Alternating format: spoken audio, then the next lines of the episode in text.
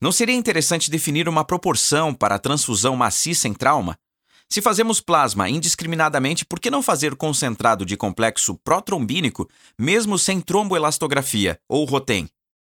Pergunta de proporção de transfusão maciça, na verdade, ela já existe definida na literatura, né? Um para um para um, e depois deu lugar a um para um para dois, a cada pelo menos quatro hemácias, quatro plasmaférides de plaqueta, embora isso tenha caído muito mais na literatura com os avanços do, do né, à luz do conhecimento atual em relação à trombolacimetria e à coagulação guiada por metas.